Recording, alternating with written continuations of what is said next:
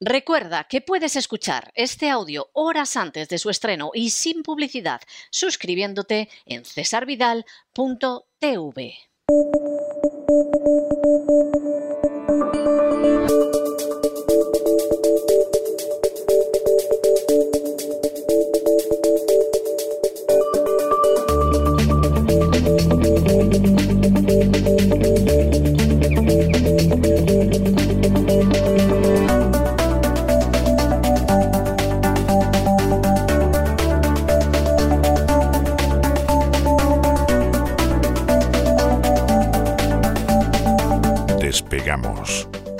Lorenzo Ramírez.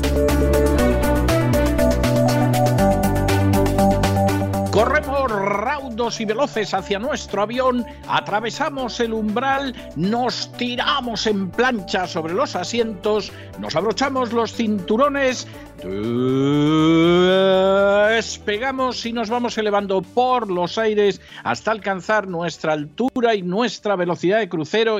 ¿Qué, ¿Qué, hace usted de camionero, don Lorenzo, si el especial de Camino del Sur fue el domingo? Llega usted con dos días de retraso, salvo que, no, salvo que decida usted que aterricemos y nos subamos a un camión. Ya me contará. Muy buenas noches. Buenas noches, don César. Tengo el camión parado. ¿eh? Lo tengo aquí parado. Aquí Bien. estoy a unos kilómetros de Ottawa. Ya pues le, puede, le, pueden congelar las cuentas, ya lo sabe usted. ¿no? Claro, es lo que iba a decir. Es que me acabo de pedir un Canada Dry aquí en una estación de servicio y que no la puedo pagar. No se puede pagar, don César. Dictadura bancaria en Canadá. Tremendo lo que está sucediendo. Ya este Trudeau, el alumno aventajado del globalismo del Foro Económico Mundial sí. y compañía, la ha liado, la ha liado. La verdad es que eh, este señor apuntaba ya maneras. ¿eh? En Canadá, aunque poca gente lo sepa, se está empezando a implantar el crédito social, este eh, que muchos atribuyen a los chinos y que se ha puesto en, en, en algunos sitios de China eh, pues como experimento pero sí. en Canadá ya sucede. El crédito social ya está sucediendo, el de Justin Trudeau. Eh, yo tenía pensado hacer un programa eh, sobre la deriva autoritaria de Canadá, pero es que directamente tengo que hablar de dictadura porque aquí estamos para informar no, y analizar. Trudeau que es liberal, ¿eh? o sea, Trudeau es uno de esos liberales que de pronto hemos descubierto con el paso del tiempo que en realidad es lo que son, es unos nazis. O sea, sí. dirán mucho que son liberales, a, a, apelarán al liberalismo, pero luego son unos nazis totales y aborrecen la libertad con toda su alma, vamos. No, al final le están demostrando lo que son, ¿no? Que, que, a lo mejor son liberales de cintura para abajo, pero evidentemente de cintura para sí, arriba lo que sí. tienen es un muelle en, el, en la axila, ¿no? Eh, la axila derecha en concreto. Sí. Y al final es como funcionan, ¿no? La verdad es que eh, esto es tremendo. Mientras todo el mundo está mirando al este de Ucrania, que por cierto, eh, los rusos han dicho que van a llevarse algunos soldados a las bases y está la OTAN pidiéndoles pruebas, ¿verdad? Sí. Eh, un, un, país puede sacar a sus tropas en, en, lo, en, lo, que es su territorio, ¿no? Y que den vueltas por ahí y tal. O no, esto, ya no se puede esto. esto parece de sentido común, pero es que, vamos a ver, vamos a ver. Es que cuando uno veía la distancia entre las tropas rusas y, y, la frontera de Ucrania son centenares de kilómetros. O sea, cuando te decían, es que hemos colocado la frontera de Ucrania, pero si está la distancia de Calatayud a la frontera francesa. En el caso de España. ¿Cuántos efectivos habría que poner para cubrir toda la frontera, la frontera, porque además nos están diciendo que están cubriendo prácticamente todas las fronteras, ¿no? Bueno, pero no solamente no solamente eso, es que además se sacaron de la manga los ingleses que había 100.000 efectivos. No ha habido nunca 100.000 efectivos, pero ya todo el mundo, en vez de contrastar la noticia, Nada, sí. etcétera, todo el mundo repetía lo de los 100.000 efectivos. Alguna cadena ha mandado un tonto a las tres, incluso a Kiev, no sé si para que conociera la hermosa ciudad rusa o para qué, ¿no?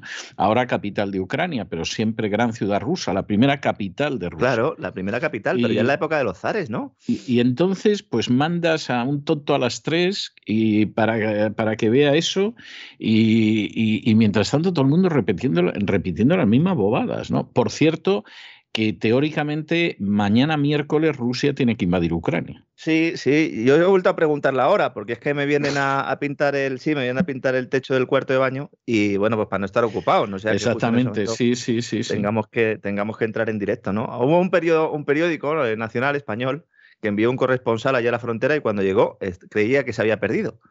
Porque claro, allí no había nadie. Y no ya pues preguntando, encontró a un señor allí pescando y le preguntó y le dice, pero ¿en serio que te has creído tú todo esto? Allí en Rusia se lo están tomando ya a choteo, que es como hay que tomarse esto porque eh, no tiene ningún viso de realidad. Eso sí, seguimos viendo en los, portadas de los diarios económicos cómo todo el mundo atribuye a Ucrania todos los movimientos en bolsa. Menuda estafa propagandística, mediática, global, además. Sí, en vez, de, en vez del timo del nazareno, esto parece que es el timo del ucraniano. Sí, de verdad, de verdad que hay algún analista en España que también está poniendo un poco el, el foco donde lo hacemos nosotros. Y hay alguno que se está cayendo el burro y está diciendo, bueno, pero si esto parece una acción manipulada, efectivamente, es que es lo que es. ¿no? Pues mientras todo el mundo mira al este de Ucrania, resulta que en el norte de Estados Unidos, en un país llamado Canadá, surge la figura de un dictador que ya apuntaba maneras, como decía antes, el señor Trudeau, alumno aventajado de los ingenieros sociales que diseñan el futuro del sistema monetario y financiero global bajo el paraguas del Foro Económico Mundial, ya ha decidido usar la ley de emergencia nacional para intervenir las cuentas bancarias de los que están respaldando las protestas de los camioneros que hace semanas pues echaron a las calles para criticar esa deriva totalitaria del gobierno de Canadá que comenzó como un movimiento contra la vacunación obligatoria del COVID, solo del COVID, y que ya pues se han sumado no muchos colectivos desde que se decretó la pandemia. La verdad es que el señor Trudeau se ha situado en la vanguardia liberticida absoluta. Totalmente. Y su, y su viceprimer ministra y ministra de Finanzas que se llama Cristia Freeland. También vaya nombre para una señora totalitaria, ¿no? Que se llame Cristia, ¿no? De Cristina Freeland, ¿no? Tierra Libre. Pues solo el nombre tiene esa señora de liberal. Ha anunciado que el gobierno va a aplicar la legislación relativa a la lucha contra la financiación del terrorismo a esta gente que faculta a los bancos y al resto de instituciones financieras que operan en Canadá a embargar cuentas sin orden judicial de forma discrecional. Es, es una locura, ¿eh? Es una locura. Y esto, la gente que le parecía de maravilla lo que hacían los salvajes de Black Lives Matter, eh, agrediendo, golpeando, etcétera, etcétera, y sin embargo, ahora ellos salen con esto. O sea, es, es algo, lo de Tridó es bochornoso. ¿eh? Yo no voy a entrar en las hablillas esas de si su padre era Fidel Castro o no se lo parece, ¿eh? Se parece. Pero la verdad es que se parece mucho. Es clavado. tengo que reconocerlo. Pero pero desde luego Fidel Castro hubiera estado encantado, sí. De tener un eh. hijo así, lo hubiera mirado y hubiera dicho, hubiera querido tener un hijo como usted, como le decía Hitler a León de Grel. Si hubiera este tenido un hijo, me hubiera gustado que fuera como usted. Esto es de New Normal. Esto es la nueva normalidad. Esto es. Y Trudeau, lo que está haciendo básicamente es lo que esperan eh, muchos, eh, o lo que querrían hacer muchos, y que harán con las nuevas divisas digitales de Banca Central, que vamos a hablar en un rato. Este señor se ha adelantado. Decía la ministra de Finanzas, considérense advertidos, diciendo que la intervención de las cuentas bancarias va a afectar también a las corporativas de empresa, es decir, a las empresas para las que trabajan los camioneros, y a los seguros de los vehículos que serán suspendidos y por lo tanto su circulación declarada ilegal. Se habilita, insisto, sin orden judicial, a cesar temporalmente la prestación de servicios financieros cuando la institución sospeche que una cuenta está siendo utilizada para promover bloqueos y ocupaciones ilegales, eso es lo que dicen ellos. Incluida plataforma de crowdfunding. Nosotros intentamos, ¿no? Hacer algún tipo de, de, ingreso, ¿no? Eh, a esta gente y bueno, pues se fue rechazado. Las plataformas de crowdfunding también están detenidas se considera que los manifestantes han utilizado para mantener eh, pues, eh, precisamente el coste ¿no? que tiene todo esto. Eh, durante varias semanas pues, han abierto este crowdfunding. Nuestros oyentes ya saben lo que es un crowdfunding porque participan de él todos los años. ya queda poco para, para el próximo. Básicamente es pues, recoger dinero de la gente que quiere participar voluntariamente porque considera que ese proyecto pues, genera unos beneficios o bien a ellos mismos o bien a la sociedad. ¿no? En este caso, pues se han identificado muchos con, con estos camioneros, lo saben ya todos nuestros amigos, les hemos dedicado además varios especiales, ¿no? Bueno, pues toda esta gente, incluso los que no son camioneros y también están allí manifestándose y expresando, ¿no? La deriva totalitaria o criticando la deriva totalitaria, quedan bajo la aplicación, abro comillas, de las normas canadienses contra el blanqueo de dinero y la financiación del terrorismo. Estos cambios abarcan todas las formas de transacciones. Absolutamente todas. Van a ir a por PayPal, van a ir a por otros servicios de pago. ¿eh? porque se ha dado cuenta la señora Freeland, que yo creo que se debería cambiar el apellido urgentemente, de que hay agujeros por los que se puede escapar uno de esto y que entonces lo que hay que hacer es incluir a todo tipo de transacción financiera y económica en la ley de emergencia nacional canadiense. Ahora, ahora es vergonzoso. ¿eh? O sea, lo de Canadá, además, a mí me da mucha pena porque Canadá siempre ha sido un país muy libre incluso más que Estados Unidos, y gracias a ese personaje que dice que es liberal, pero que es un verdadero nazi al servicio de la agenda globalista, que es Trudeau, está destruyendo el Canadá. O sea, a mí no, no me sorprende la reacción que está teniendo por parte de los canadienses, porque el daño que está haciendo al Canadá, ese miserable, es incalculable. Eh, pero es que además la gente, hay muchas personas que consideran que todo esto tiene que ver con las vacunas. No, señor, es lo que acaba de decir usted. Es que esto ya llueve sobre mojado. Las protestas se inician como un movimiento contra la vacunación obligatoria, que el gobierno canadiense además exige a todos los camioneros que crucen la frontera con Estados Unidos. Y aquí está eh, la parte mollar de todo esto, porque este denominado convoy por la libertad pues eh, va por la capital, Ottawa, bloquea el principal paso fronterizo entre ambos países, entre Estados Unidos y Canadá, porque precisamente es ahí donde saben que pueden hacer fuerza porque el Ambassador Bridge, ¿eh? que es el puente, eh, eh, es así como se llama, une las ciudades de Detroit y Windsor y por ahí pasa casi el 30% del comercio bilateral entre, entre, ambos países. A finales de enero de 2022, antes de que se produjeran estas manifestaciones, estas concentraciones, que el gobierno de Canadá denomina bloqueo, el flujo de mercancías en la frontera ya ha registrado interrupciones, pero no porque hubiera camioneros, sino por las propias restricciones impuestas por el gobierno de Canadá, por la propia vacunación obligatoria. Los cerdos procedentes de Canadá no estaban llegando a los mataderos de Iowa, de Minnesota, de, las dos Dakotas. La soja procedente de Estados Unidos, que es fundamental para la fabricación de piensos, no estaba llegando a Canadá, llegan fundamentalmente a Manitoba. Siguen sin llegar otros productos que están afectando al sector industrial. Ford, hace escasos días, anunció la suspensión de la producción en una de sus plantas de motores, también allí en Windsor. Entonces, al primer ministro de Canadá le sorprende todo esto en ese supuesto aislamiento, digo supuesto aislamiento porque el, avión suyo volaba. ¿Quién iba a bordo del avión de Trudeau? ¿Mm? Invitó a Klaus Schwab a, utilizarlo. Espero que no fuera ninguna isla extraña. Estoy preparando el gran reseteo esta semana, ya doy alguna pista y veo ya cosas donde no hay, ¿no? La declaración más vehemente de Trudeau fue calificar de inaceptables las manifestaciones y después después de las críticas sobre todo de su partido, el, liberal, como decía usted, que gobierna en minoría en Ottawa, después de no haber conseguido la mayoría absoluta que tanto buscaba, nos sale con esta ley de emergencia nacional. Las principales críticas se han lanzado sobre todo por el diputado eh, por Quebec del Partido Liberal, que dice que no se pueden demonizar a los grupos que no están de acuerdo con, con estas restricciones. Evidentemente, el primer ministro de Alberta, que es la ciudad natal de la de la, viceprimera, de la viceprimera ministra y además ministra de Finanzas, la señora Freeland, también ha puesto el grito en el cielo. Alberta, para el que no lo sepa, es la provincia de Canadá con mayor recaudación fiscal y es rica en petróleo. Y aquí sí que gobierna el Partido Conservador y aquí ha dicho que las restricciones y medidas relacionadas con la pandemia habían interrumpido e incluso destruido los medios y formas de vida en la provincia. Es justo lo que estaba diciendo usted, don César. Es que ese señor se está cargando el país.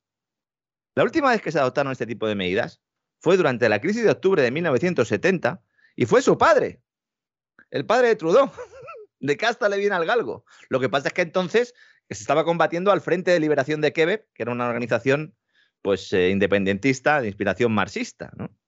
A partir de ahora todos somos terroristas. Don César, todos somos eh, terroristas. Lo decíamos hace un par de semanas en el gran reseteo en cesarvidal.tv, programa para suscriptores nos convertimos en delincuentes para el sistema. ¿Y el sistema cómo puede castigarnos? Eliminando o mm, eh, aumentando nuestras restricciones y, por lo tanto, pues limitándonos o bien los movimientos o directamente, como en este caso, el acceso a las cuentas bancarias. Todos aquellos que piensan que el dinero está seguro en la entidad financiera o que no está seguro, y muchos nos escriben y nos dicen, con lo que dice usted de los bancos, estoy nervioso. No, no, no, tienen que estar ustedes nerviosos por los bancos, tienen que estar nerviosos por lo que puedan hacer los gobernantes con las entidades financieras. Porque al fin y al cabo esto es una decisión completamente discrecional del gobierno. La ley española, la nueva ley, el nuevo anteproyecto de ley de seguridad nacional habilita al gobierno para hacer esto. Y mucho más, al español y mucho más. Y mucho más. Y la clave está en que ya no hay que cometer un delito porque todos somos terroristas. Bueno, en Estados Unidos, don César, ya sabe usted que Joe Biden está decidido a incluir, como sea en el ordenamiento jurídico, eh, el delito de opinión. Es que, ¿a, dónde estamos llegando? Totalmente, totalmente. Biden, Biden está totalmente decidido a que la gente en este país no pueda hablar. Y encima tiene el respaldo de la gente de YouTube, de la gente de Facebook y de toda la chusma que en su día consiguió que no se pudiera hablar, por ejemplo, del fraude electoral en las últimas elecciones presidenciales, porque te echaban de YouTube o te echaban de cualquier otro sitio. Bueno, esa fue una, una buena piedra de toque sobre todo para empezar a darnos cuenta de a lo que se refiere también eh, el, Foro Económico Mundial. Digo el Foro Económico Mundial porque es un poco el que ha capitaneado todo este proceso del gran reseteo, del gran reinicio y que lleva desde hace muchos años promocionando o promoviendo ese nuevo capitalismo en el cual lo público y lo privado se fusionan. Yo digo de una manera diabólica, el señor Klaus Schwab lo que plantea ¿no? es que es algo bueno para la sociedad y que está muy bien y que esto hace que seamos todos más inclusivos y que sea un capitalismo más igualitario y todas estas cosas en las cuales también está el Vaticano, pero en realidad lo que tenemos es el poder de la multinacional junto con el poder del Estado trabajando juntos y entonces no te puedes escapar, no te puedes escapar de ninguna forma, ¿no? Y eso que todavía no han llegado las CBDCs, las Central Bank Digital Currencies, el dinero digital, porque de momento estos camioneros, si tienen dinero en efectivo, pueden seguir eh, pues comprando comida, básicamente. ¿Mm? Mucha gente el día que no haya efectivo, claro. evidentemente aquí pues va a ser el grupo de judíos que ha huido de un tren y a ver si tiene suerte de encontrarse con alguien y que les dé un trozo de pan, aunque se pueden encontrar con un delator y dar con sus huesos en la cárcel. Y no estamos exagerando. ¿eh? Hay, eh, mucha gente, me lo comentaba Don Isaac antes del programa y me decía, dice, es importante que, que expliques bien eh, eh, cuáles son las posibilidades que tiene alguien para, para no sufrir este tipo de, atracos o, directamente de bloqueos institucionales y discrecionales a sus cuentas corrientes. Y es que mucha gente que ha visto el cielo abierto y ha dicho, ah, no, no, pues vamos a meterlo todo en criptomonedas, vamos a invertir todo en bitcoins, que el bitcoin no nos lo pueden quitar. Yo vuelvo a insistir, la gran mayoría de personas que no están muy familiarizadas con el mundo de las criptodivisas invierten en criptodivisas a través de un exchange, es decir, de una entidad que ejerce de intermediaria. Estas entidades están sujetas a la ley y son, bueno, puede suceder exactamente igual que sucedió con los bancos, es decir, que el gobierno determine que hay que bloquear eh, eh, una serie de bitcoins que tenga alguien en ese exchange por la razón que sea. Pero es que voy más allá es que esas eh, casas también sufren robos. Porque las claves privadas las tienen ellos, no las tiene el usuario. Es verdad que el usuario puede tener su clave privada, no necesita ningún exchange, pero lo común, lo normal para la mayoría de los mortales es que se invierta a través de estas plataformas. Unas plataformas que sospechosamente han pasado de estar demonizadas a aparecer como principales anunciantes de la Super Bowl. No es casualidad, señores. No, no es casualidad. Con seguridad que no es casualidad. Ahora los, institucionales, los inversores institucionales están metiendo pasta en las criptos, evidentemente. Y hay un momento de auge, evidentemente.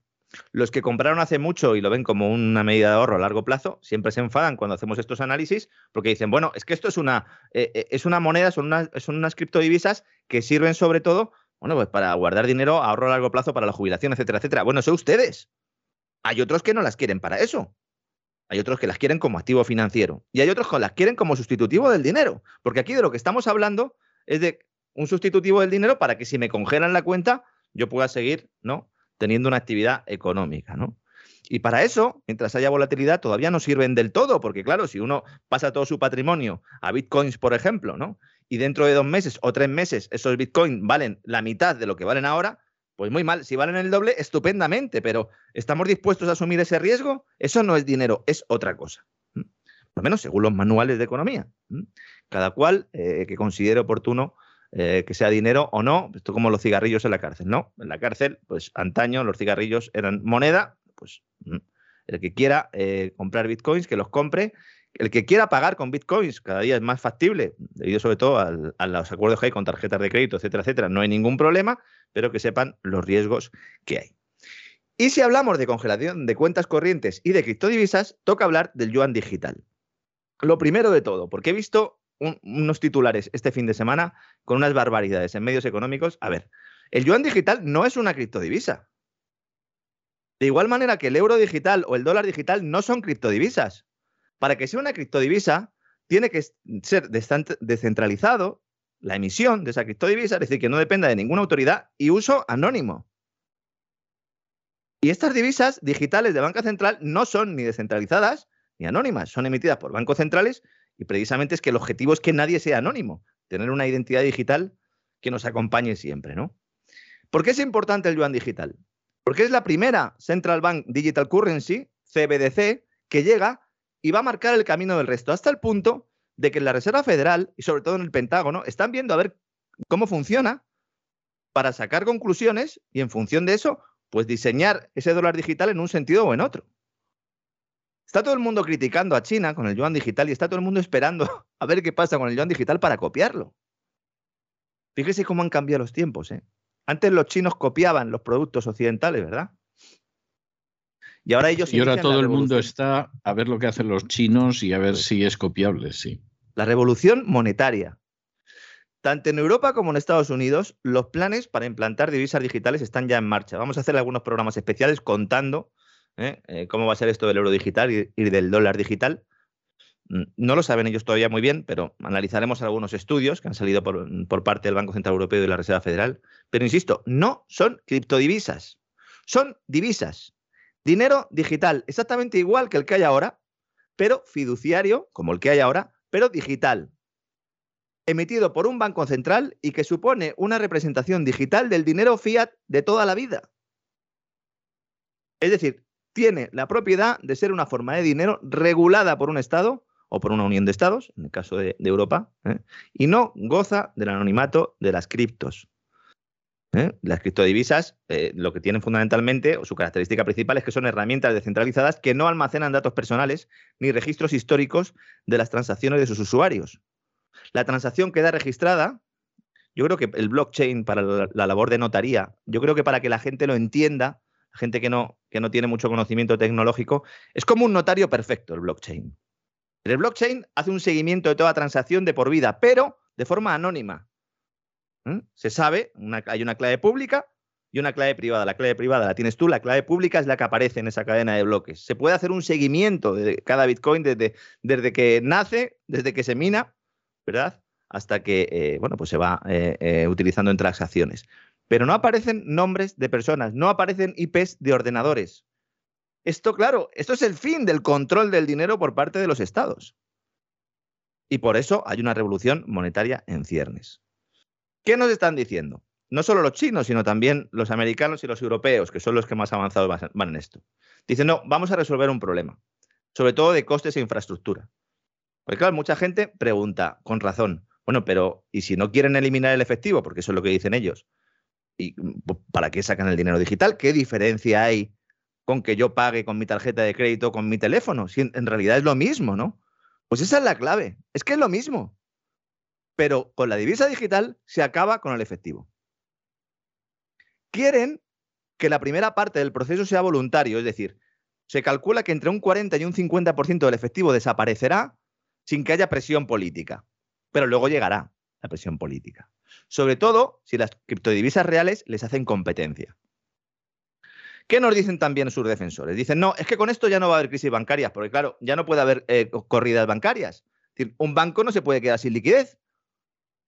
Porque claro, lo hemos comentado muchas veces, ¿no? Si hay desconfianza en, la salud financiera de un banco, la solvencia, la liquidez, la gente que hace, pues va y retira su dinero. Si no hay efectivo, no puedes ir a retirar nada. Lo puedes cambiar a otro banco, en realidad, bueno, pues sí, lo cambias a otro banco y a otra cosa. No necesitas tener ninguna ventanilla de liquidez de emergencia del Banco Central, etcétera, etcétera. Entre otras cosas porque el dinero es del Banco Central ya. ¿Qué va a pasar con los bancos? Tradicionales? Bueno, pues se les va a buscar un acomodo como intermediarios, cuando lo que tendrían que hacer sería cerrar, pero claro, entonces, ¿qué hacemos? ¿No? Si llevamos décadas ¿no? creando un monstruo financiero globalista, ahora no lo vamos a matar, ¿no? Ahora que vamos ya a tope, ¿no? El emisor de esta moneda podrá revertir una transacción a voluntad o quitarle los fondos al tenedor sin consentimiento de este por el motivo que sea. Esto es el dinero digital ya no es solo que te puedan bloquear o que te puedan embargar, sin orden judicial, si hay una ley de emergencia nacional, como en Canadá, por ejemplo, ¿no? Es que puede revertir una transacción. Se pueden establecer sanciones contra los usuarios que les impidan acceder a este tipo de dinero, realizar transacciones que tienen en cuenta o simplemente embargárselo, ¿no? Algo parecido a lo que está sucediendo ahora en Canadá. Además, los emisores, los bancos centrales, pueden agregar tantas nuevas monedas al dinero en circulación como quieran. Proceso instantáneo y sin costes. Claro, la inflación, ¿qué va a pasar con la inflación? Esa es la gran pregunta. Y todas las transacciones, absolutamente todas, son observadas y registradas por el Banco Central o el gobierno de turno, con lo cual desaparece completamente la privacidad en el uso del dinero. Que era lo que se pretendía. Usted, usted, imagínese a partir de ahí lo que pueden hacer los sicarios buscabonus de la agencia tributaria en España. Porque aunque desaparezca la privacidad, que ya es bastante, bastante grave y bastante malo, luego viene la interpretación de esa privacidad. Es decir, suponga, suponga que en un momento determinado eh, yo le devuelvo a usted una cantidad que me prestó hace 10 años. Bueno, pues ya aparecerá un buscabonus para decir que yo a usted no le estoy devolviendo nada, yo a usted le estoy haciendo un pago, una donación, lo que sea, y una parte me la llevo porque quiero. En un momento determinado, eh, yo tengo una madre que, que vive la pobre de una pensión, etcétera, etcétera, y decido hacerle un regalo monetario porque sé que le arregla mucho más que si le regalo otra cosa. Bueno, pues ya aparecerá el canalla buscabonus para decir que ahí hay una donación que no es encubierta y que una parte mi madre se la tiene que entregar a él porque o, él quiere el, el banco o el banco para cerrar la cuenta, que eso está o pasando. El banco también. O sea, esto, esto es terrible y no solamente ya por la cuestión de la privacidad, que eso es gravísimo, sino porque aquí es obvio que han decidido robarnos lo poco, lo mucho que tengamos. O sea, esto, esto cada vez es más evidente. O sea, aquí vamos verdaderamente al no tendrás nada y serás feliz. ¿eh? Que todavía tienen nueve años por delante para llegar hasta ahí y vamos, han cogido carrerilla y van en esa dirección. Pero aquí es obvio, vamos a ver, aquí se está siguiendo una política que además tiene paralelos, y no quiero banalizar nada ni cosa parecida, pero tiene paralelos con el hecho del despojo y el exterminio de grupos humanos. Es decir, ¿qué hicieron eh, los nazis con los judíos? Primero, colocarlos bajo una luz negativa. Es decir, esta gente es problemática, esta gente es una desgracia para los demás, etcétera, etcétera. ¿eh? Que tiene su equivalente en son unas ratas a las que hay que exterminar, son viven de la desgracia ajenas, tal. exactamente. Primera, primer paso. Segundo paso, una vez que, ya has movido a la opinión pública para que vea, como mínimo, con resentimiento, con desprecio y como mínimo con distanciamiento por lo que puedan sufrir a un cierto sector de la sociedad, a continuación lo señalas. Tú no les pones la estrella amarilla el primer día. Tardas en ponerles la estrella amarilla, pues si tú el primer día les pones la estrella amarilla, la gente dice, ah, ¿a dónde va usted? No, no, no. Primero, primero lo que hacemos es que los vilipendiamos, los denigramos, los insultamos. Luego les colocamos una señal. Y después de eso vienen las leyes de arianización, que en este caso eh, que se llevaron todo lo que pudieron y en este caso es que efectivamente ya tienen un control sobre ti de tal manera que te van a quitar lo que quieran. Alegarán lo que sea, seguridad nacional, que es usted un mal ciudadano, que se le cae el pelo, lo que sea. Pero aquí la meta que es evidente es que nos quedamos con todo.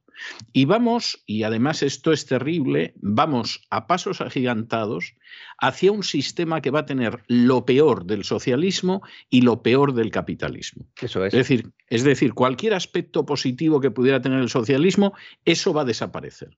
Es decir, no va a haber ningún cuidado universal, ningún tipo de servicio universal, etcétera, lo, que pudieras encontrar de positivo en el socialismo va a desaparecer.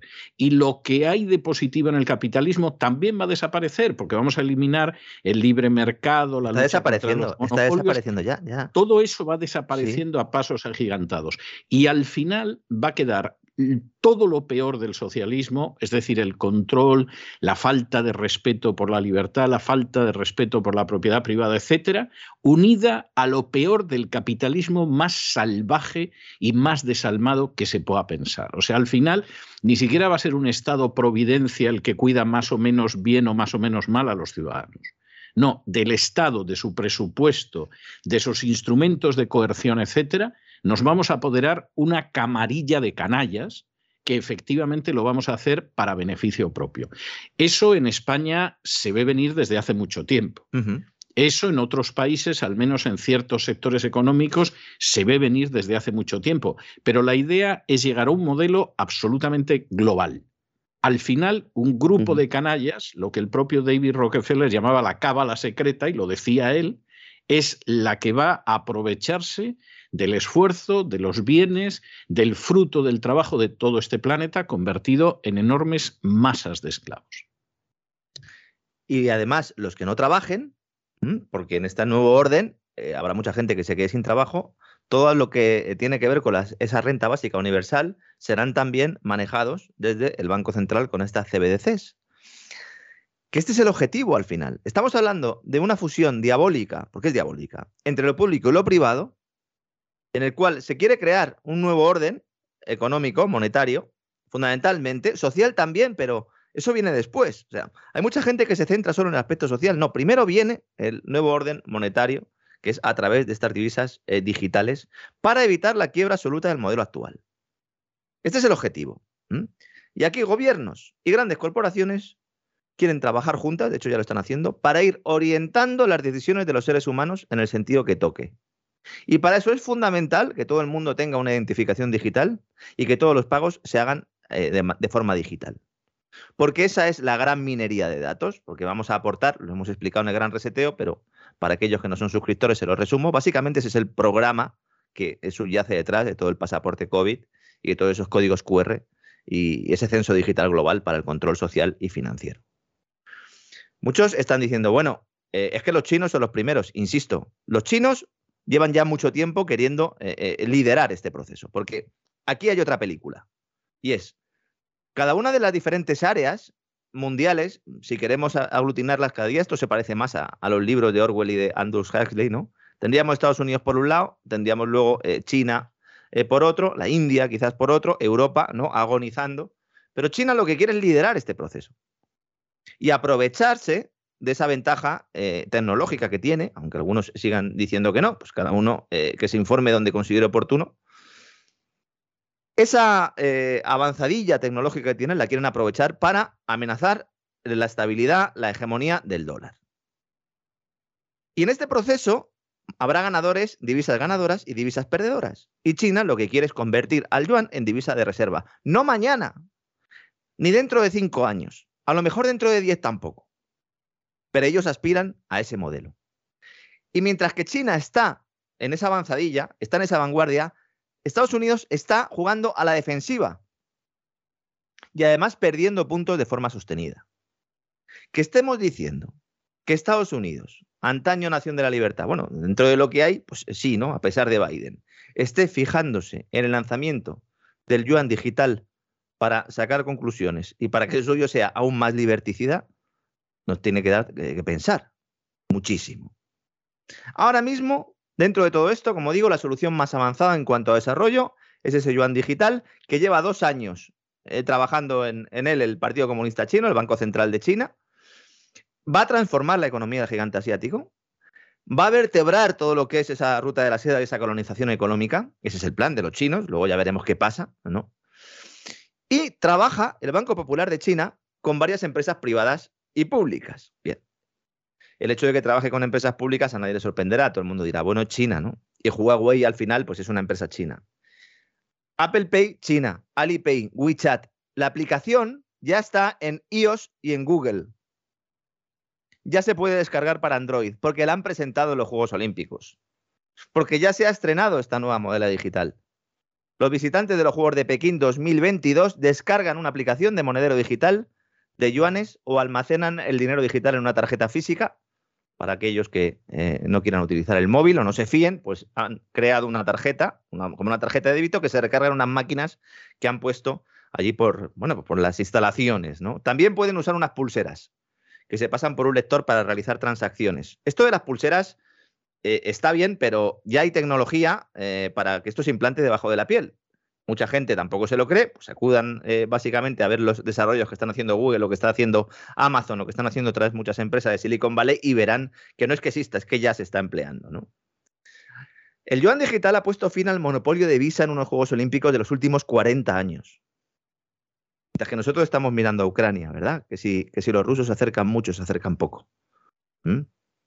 Durante la ceremonia inaugural del pasado, bueno, que se celebró de los Juegos Olímpicos, pusieron ambas eh, posibilidades de pago, ¿no? El de Visa y eh, el yuan digital. Bueno, pues las transacciones del yuan digital superaron a las de Visa. Gracias en parte a que tanto los pagos desde Alipay o WeChat, que son unas super aplicaciones que se utilizan para pagar, no estaban permitidos. Es decir, o pagabas con tarjeta o pagabas con el yuan digital. ¿Mm? No hay datos oficiales al respecto, todo esto lo conocemos por la propia prensa de China, con las mismas reservas hay que leer la prensa de China que el Wall Street Journal. Algunos echarán las manos a la cabeza. Pues después de todo lo que han dicho de la crisis de Ucrania, madre mía con el Wall Street Journal.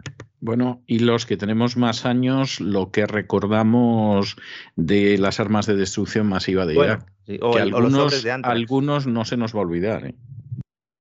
O los sobres de Antrax, que luego resulta que estaban fabricados en Estados Unidos.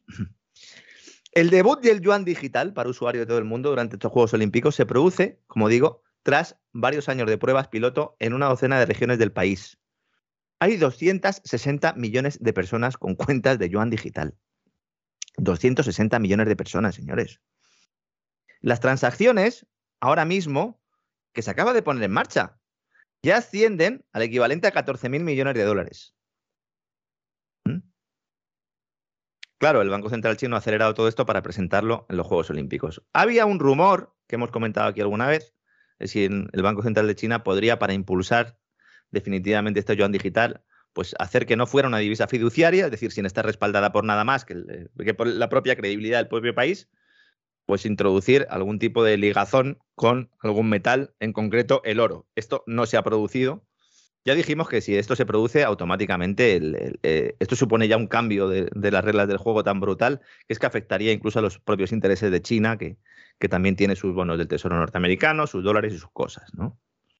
En Financial Times, esto se trataba de forma mm, tangencial y han incluido unas, declaraciones del director del Departamento de Inteligencia del Reino Unido, una entrevista, que es la definición de hipócrita, yo creo que es él. Porque dice él, esto, si se implementa de forma incorrecta, da a un Estado hostil la capacidad de vigilar las transacciones. Y le da la capacidad de poder ejercer un control sobre lo que se realiza en estas monedas digitales. ¿Y qué pasa? Que si lo hace tu gobierno. Exactamente. es, que, sí, esto, esto yo confieso que a mí me conmueve. ¿eh? O sea, cuando de pronto captan, a veces de verdad, a veces mintiendo como bellacos, el peligro que plantean otros estados con determinadas acciones y luego, sin embargo, la idea de que si esas acciones las llevan ellos a cabo es un peligro igual o mayor, eso ni se les pasa por la cabeza. Sí, sí, sí. Y además lo, publican eh, a los cuatro vientos, ¿no? Y el que lo está leyendo tampoco se da cuenta. El que lo está leyendo no se da cuenta porque todo lo contrario, está todo pensado de tal manera que efectivamente lo que tú tienes muy claro es que los otros están deseando hacer la maldad mientras que tu Estado, si se le ocurriera hacer algo parecido, pues no podría ser nada más que por motivos nobles, filantrópicos y humanitarios. De hecho, es que no sabe usted lo bien, que va tirado, porque es que además dice el señor este, dice China es el mayor problema estratégico al que se enfrenta Reino Unido. Sí, sí. Dice, claro, es que el país asiático ha aumentado sus operaciones de espionaje, ha intensificado sus esfuerzos por ejercer un mayor control sobre la infraestructura digital. Es decir, en lugar de cuestionar la amenaza para la libertad eh, yo diría que para la civilización que suponen estas, estas nuevas divisas digitales, él lo centra en que lo malo es que sean los chinos los que la tienen. Porque el claro, si lo tienen ellos es estupendo. O sea, vamos a ver si es que esto. Claro, pero si es que esto no tiene, esto no tiene más vuelta de hoja. Esto está más claro que el agua, el planteamiento que tiene. Lo que pasa es que insisto en ello, que hay millones de personas que no se dan cuenta pero esto es una confesión de hipocresía verdaderamente pavorosa. pero verdaderamente pavorosa. O sea, si lo hacen los demás, está mal. ¿eh? Mm. Pero si lo hacemos nosotros, bueno, es que estamos obligados. Está mal porque además su gobierno es muy malo. Claro. Y, además, ya no solo por nosotros, sino porque pobres ciudadanos chinos, ¿no? Sí, exactamente, sí. Los estamos redimiendo, igual que a los iraquíes claro. y los libios y los afganos. Operación Libertad Duradera. ¿no? Uno se va a la agencia Bloomberg, ¿no? Y nos dice la agencia Bloomberg, citando a funcionarios de la Casa Blanca, que eh, Joe Biden, su equipo, más bien, porque yo no sé si Joe Biden entiende todo esto muy bien, que están monitorizando de cerca el desarrollo del yuan digital porque están preocupados porque esta divisa puede representar una atractiva oferta a largo plazo para algunos países, derrocando al dólar como moneda de reserva dominante en el mundo. Bueno, eso es cierto porque el equipo, eh, vamos a ver, el equipo de Biden, que es un equipo, eh, en fin, tiene gente penosa como el secretario de Estado que verdaderamente, como diría don Roberto Centeno, parece que lo han sacado de una escombrera, ¿no? Tiene gente que viene de la administración Obama y que supongo que los conoce de ahí. Estos son pata negra, tiene pata negra, ¿eh? Tiene pero luego, claro, pero luego tiene gente muy buena. Y, por ejemplo, una de las cosas que le han estado dando la vara mucho en las últimas semanas era que se dejara de tonterías con, con lo de Ucrania y que se fijara en China, porque el gran problema que tiene Estados Unidos es China. Y es verdad. O sea, es verdad, eso es absolutamente cierto, pero, pero verdaderamente es algo, o sea, le están advirtiendo de lo que es una realidad y que como Estados Unidos muchas de las decisiones que se toman no son decisiones que miren a los intereses nacionales, sino a los intereses de determinados lobbies, pues claro, lo hace mal. O sea, por intereses nacionales nunca tendría que haber entrado en Afganistán, por ejemplo. Y sin embargo se entró y efectivamente ha habido gente que ha hecho un fortunón, pero ha sido un desastre. La guerra de Afganistán encima para perderla. O sea, es que no hay más. Y en estos momentos había mucha gente que le decía, señor Biden, olvídese usted de Ucrania porque eso es un escupitajo en el mapa de Europa. Y ocúpese usted de lo serio, que es China, porque los chinos nos van a acabar dando un disgusto. Y además los chinos piensan con mucho tiempo por delante. Es decir, aunque aquí te digan cada dos por tres que los chinos se levantan pensando en invadir Taiwán, no están en eso. O sea, los chinos están en jugadas muy largas, a muy largo plazo, muy bien pensadas, que al final incluso te evitan plantear una situación de conflicto porque ya has hecho el conflicto imposible para tu adversario. Y esto no porque lean a Sun Tzu, que con seguridad lo leen, sino porque efectivamente ellos saben que el mundo funciona así. Sí, a, estas, alturas un chulla lo leen todos, también en el eh, Pentágono. sí, pero hay gente que no se, No, seguramente en el Pentágono hay gente que lo lee, Pero, pero hay gente que no se entera. O sea, ¿para qué nos vamos a engañar? Fíjese la vulnerabilidad que asumen en Estados Unidos que tiene el propio dólar. Porque el mensaje que estaba citando antes en esa, eh, en esa información de Bloomberg. A ver, para el que no lo sepa, eh, Bloomberg, una de las agencias eh, financieras por antonomasia, lo que aparece ahí es la Biblia de las finanzas, por lo tanto, está muy pensado ¿no? lo, que, lo que se pone ahí. Y lo que indican es que les preocupa que la divisa, el yuan digital, sea o represente una atractiva oferta a largo plazo para algunos países. Estamos diciendo que en términos de competencia de divisas, a largo plazo, puede eh, tener las de ganar el yuan digital. Hasta ese punto es consciente Estados Unidos de la vulnerabilidad que tiene, sobre todo debido a la política que ha llevado a cabo la Reserva Federal desde bueno, eh, la crisis subprime. Son conscientes los primeras espadas, ¿eh? porque claro, a la gente le cuentas todo lo contrario. Ah, bueno, sí, claro. A la, gente le cuentas todo lo contrario, los medios repican todo lo contrario, pero ese es un peligro que yo recuerdo la cara con la que me miraban hace nueve años cuando yo lo comentaba, como diciendo, este se ha vuelto loco, o sea, la gente que viene de Europa no nos entiende, todas esas cosas que, que suelen pensar. ¿no? Y, y al cabo de los años, de pronto se encuentran con que es una realidad, que estamos, claro, nueve años más cerca y que los chinos piensan todo no pensando en las elecciones de midterm y por lo tanto organizo el lío de Ucrania y todo lo demás, sino pensando en cosas que, son muchísimo más importantes. Y luego se dan paradojas, ¿no? Que luego ante este mensaje sale el responsable del Banco Central de China, dice, no, no, si nuestro objetivo no es reemplazar el dólar estadounidense u otras monedas internacionales. Nuestro objetivo es permitir que el mercado elija para facilitar el comercio y la inversión internacional. Que te tenga que dar encima una bofetada en defensa de la libertad a los chinos. Por supuesto, eh, eh, con toda la sorna que tiene eso, ¿no? Claro, es que el mercado, si tiene que elegir, a lo mejor, ahora no, pero a lo mejor en el futuro elige otra cosa. Y si el yuan digital eh, se potencia en la ruta de la seda, y si el yuan digital se utiliza para los intercambios de materias primas, cuidado, el desafío este no es inmediato. Esta divisa no se va a apoderar de las finanzas internacionales de la noche a la mañana, ni va a dominar la estructura actual del sistema financiero global. Pero la próxima, a lo mejor sí, la próxima estructura. Y entonces por eso hay ahora mismo tanto revuelo. Bueno, tanto revuelo, eh, como dice usted, en las altas esferas, porque, eh, no sé, nuestro programa en español, no sé si hay algo más en español que esté contando esto. En Estados Unidos me consta que, hay alguno que sí, en inglés, pero esto, de esto no se habla. No, en absoluto, en absoluto. El yuan digital cuenta con una particularidad que me he dejado para el final y eh, que gusta y es del agrado tanto del Banco Central Europeo como de la Reserva Federal, aunque no lo digan. China está explorando la posibilidad de que este dinero digital tenga fecha de caducidad, para así poder estimular el consumo y la inversión en determinados momentos de debilidad económica. Se está pensando cómo hacerlo, si una parte de todo el dinero, si cualquier eh, eh, volumen de dinero puede ser susceptible de tener caducidad en un momento histórico determinado. Esto es algo que hasta ahora no se había explorado en otras divisas digitales que ya están avanzadas. En el, caso de la e-crona, eh, la corona digital de Suecia, esto no se había planteado, pero el Banco Central de China sí se lo está planteando. De momento, lo que está acudiendo es a la vía tradicional para ir intentando eludir el problema de deuda que tiene y ahora mismo ha aprovechado además estos Juegos Olímpicos para inyectar más liquidez en el sistema financiero. Ellos dicen para apuntar al crecimiento económico, básicamente para intentar detener los efectos adversos de esta crisis de deuda. Una cosa es el modelo al que vamos a ir y otra cosa es en el que estamos. Este modelo está muriendo. No sabemos cuánto tiempo va a tardar en morir, pero está muriendo. Y hay que posicionarse ya para liderar el nuevo mundo. El nuevo mundo, ese nuevo orden monetario. Y es importante tener esto claro. Sin embargo, pues, países como España, ¿a qué estamos? Por ejemplo, la ministra de Hacienda dice, a ver, esto de las criptodivisas. No sabe lo que son las criptodivisas.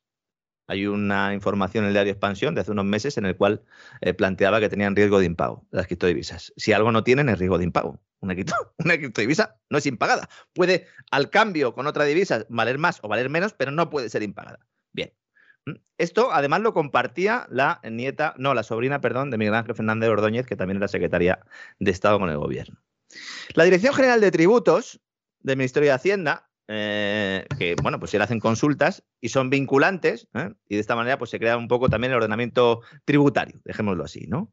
Ya definido, a falta de lo que haga el gobierno con esa eh, bueno, traslación al ordenamiento jurídico español de la directiva europea, ya ha decidido qué pasa con el IVA de las criptodivisas. Entonces, en los servicios de compra-venta de criptomonedas, esto es como si uno estuviera comprando una divisa clásica. Entonces, las monedas eh, virtuales actúan en teoría como un medio de pago y sobre estas transacciones no se aplica IVA. Pero ojo, la postura difiere en cuanto a los servicios de custodia. Y aquí volvemos otra vez al tema de los exchanges y de esas entidades que se dedican, pues eso, a, a hacer de intermediario. Para la Hacienda española, tener bitcoins, tener Ethereum, tener cualquier tipo de criptodivisa en un exchange es como si estuvieras alquilando una caja de seguridad. Y cuando tú alquilas una caja de seguridad, los bancos tienen que recordar del cliente el IVA general del 21%. Aquí surge la gran cuestión. ¿Cómo puede reclamar Hacienda un impuesto si el dueño de esa criptodivisa es anónimo? Y esta es la clave de todo esto. Algo se les ocurrirá, ¿eh? Claro, a, través, a través del exchange no eres anónimo cuando compras y vendes. Hay algunos que sí, pero no eres anónimo. Entonces, cuidado, porque mucha gente a lo mejor, pensando que se está escapando del sistema tradicional y que de alguna manera pues, no puede sufrir ni confiscaciones, ni puede sufrir el cobro de impuestos abusivos, etcétera, ni embargos, a lo mejor se encuentra que además de asumir el riesgo que supone, evidentemente, invertir en una criptodivisa, que hoy en día, insisto, eh, se parece más a un activo financiero que a dinero, asume el riesgo de expropiación. Con el oro igual, ¿eh? no es la primera vez que un gobierno expropia oro. De hecho, se ha caracterizado... con Roosevelt, Roosevelt en un momento determinado decidió que el oro y la plata lo expropiaba y que le daba unos papelitos a, a, los propietarios. Yo estoy convencido, conociendo a los americanos, que más de uno y más de dos enterraron el oro y la plata. ¿Eh? O sea, de, eso, de, eso, no tengo la menor duda. Vamos, eh, estoy convencido de que lo hicieron miles. Pero, pero que evidentemente la idea es usted me entrega todo el oro y la plata, vamos, eso no, no tiene discusión alguna. Entonces, todos esos son riesgos que hay que tener en cuenta cuando uno decide qué hace con su dinero. El problema que tiene todo esto, y un poco el resumen, ¿no? Y lo que yo llevo intentando ya decir desde hace mucho tiempo, es que eh, si tú no tienes un dinero que sea sano, que no dependa de los poderes públicos, que sea una institución, igual que lo fue el lenguaje o incluso el desarrollo eh, eh, jurídico, tú corres el problema o tienes el problema de que pierda las propiedades de ese dinero. Y cuando pierdes las propiedades de ese dinero, la economía y la sociedad se destruye. Porque los precios ya no sirven, porque los tipos de interés están manipulados. ¿Cómo puedes ahorrar o cómo puedes plantearte tu futuro con la situación que estoy diciendo? Que habrá mucha gente en su casa que dirá, bueno, ¿y entonces ahora qué hago con el dinero? Pues estamos todos un poco así. Nos han llevado hasta ese callejón. Hay gente que dice, bueno, pues entonces yo voy a lo seguro, compro bienes inmuebles. Esto en España se está produciendo mucho. Que mm, dependiendo del tipo de inversión que uno haga, no es una mala idea. Pero claro, ¿qué tenemos? Una burbuja inmobiliaria tremenda, ¿no? He visto los datos del año pasado. Tenemos una burbuja inmobiliaria tremenda. Otros en Estados Unidos que han hecho, en lugar de irse a por el ladrillo, que también han acudido a los mercados financieros. Y se ha vivido ahí una de las mayores burbujas bursátiles de la historia.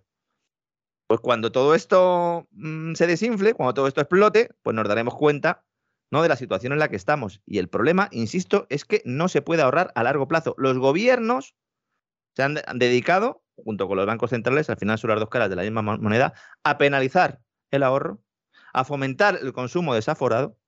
Y ahora tenemos unas estructuras productivas rotas, unas cadenas de oferta globales rotas, si a eso le sumas una pandemia, etcétera, etcétera, estamos a las puertas de un cambio de modelo ese cambio de modelo que nos decían que iban a promover, no, se va a promover directamente por lo civil o por lo criminal, en este caso por lo criminal. Y ahí es donde tenemos que analizar todo lo que está ocurriendo, tanto en materia monetaria como en materia financiera, don César. Sí, sí, sí, no tiene. Yo es que sinceramente creo que la cosa no tiene más vuelta de hoja y la historia es exactamente cómo, cómo lo van a hacer. Es que no lo saben. Es que, no, no, no, no, es que lo tremendo del asunto es que la sensación que da es que no lo saben. No lo saben. O sea, ellos van empujando, van tirando, van a ver qué pasa y de pronto van encontrando a la vera del camino los problemas. ¿eh? Por ejemplo, que hay unos señores que son chinos y que pueden crear problemas. Y, y, entonces es así, pero yo coincido con usted en que no lo saben. Realmente no lo saben no saben cómo ir y bueno, pues van tirando y que sea lo que Dios quiera. Con mercados intervenidos es imposible que haya un ajuste de oferta y demanda. Es imposible que las decisiones de consumo, de ahorro y de inversión de los agentes económicos cuadren. Es imposible, con lo cual siempre nos veremos abocados a problemas y a recesiones. Si el objetivo de nuestros gobernantes es eliminar el efectivo para poder seguir metiendo la mano en la caja y poder seguir haciendo de ingenieros sociales, pues la situación será evidentemente peor. Ojo, es un modelo de ese tipo termina fracasando. Hay muchos teóricos que lo llevan estudiando desde hace mucho tiempo. Ese sistema de planificación total termina fracasando porque al final la gente adoptará otro dinero. El mercado ahí decidirá. El problema es que hasta que se llegue a ese punto habrá muchos cadáveres en el camino. Me vuelvo a acordar de esa portada del disco de Iron Maiden, de Trooper, ¿verdad? Eh, porque es así, es así. A nuestros poderes públicos les tendríamos que reclamar, ¿no? Que toda esta transición que es evidente y que se va a producir, les tendríamos que reclamar, ¿no? Que la hagan de otra manera. Pero claro, si nosotros lo que estamos ahora mismo diciéndole a la gente es que la bolsa sube porque se retiran las tropas rusas, que es ahora mismo la portada de uno de los principales diarios económicos de España, pues entonces, claro, así complica ello, complica ello, don César. En fin, es, es, tremendo, es tremendo. Bueno, muchísimas gracias por todo, don Lorenzo, y nos volvemos a encontrar por estos pagos mañana a la misma hora. Voy a ver si me dejan algo de efectivo para tomarme ese Canada Dry. Ahora que ya hemos terminado el vuelo, me voy a volver a subir al camión. La gorra ya la tenía yo, ¿eh? Que ya sabéis usted que yo también soy. Sí, sí, sí, sí, sí, me consta, me consta. Eh, eh, Casualmente he visto esta mañana al abrir el frigorífico para desayunar que me quedaba una lata de Canada Dry. Lo digo en serio, ¿eh? no, no crea usted que estoy ironizando. Entonces, cuando ha dicho usted lo del Canada Dry, he sonreído porque yo no soy mucho de consumir refrescos, pero el otro día en el supermercado vi que había una oferta muy buena y te daban tropecientas latas por una cantidad simbólica y entonces agarré el cajón de Canada Dry y me lo traje a casa y me queda una lata que tengo en el frigorífico. O sea, pero me, ha, hecho gracia cuando usted lo ha dicho, he pensado, mira, me queda una lata. O sea que, que esto es así, esto es así. Bueno, voy a ver si encuentro algo para mezclarlo, ya que he terminado el vuelo. Voy a ver si encuentro algo para mezclarlo. Sí, eh, Doña Sagrario decía que estaba muy bueno con Bourbon. Ah. No, no he hecho nunca la mezcla, pero si lo dice, recuerdo haberse oído hace muchos años, pero si lo dice Doña Sagrario, puede que tenga razón. ¿eh? tomo nota, don César, tomo nota. Un fuerte abrazo. Muy bien. Ah, un fuerte abrazo.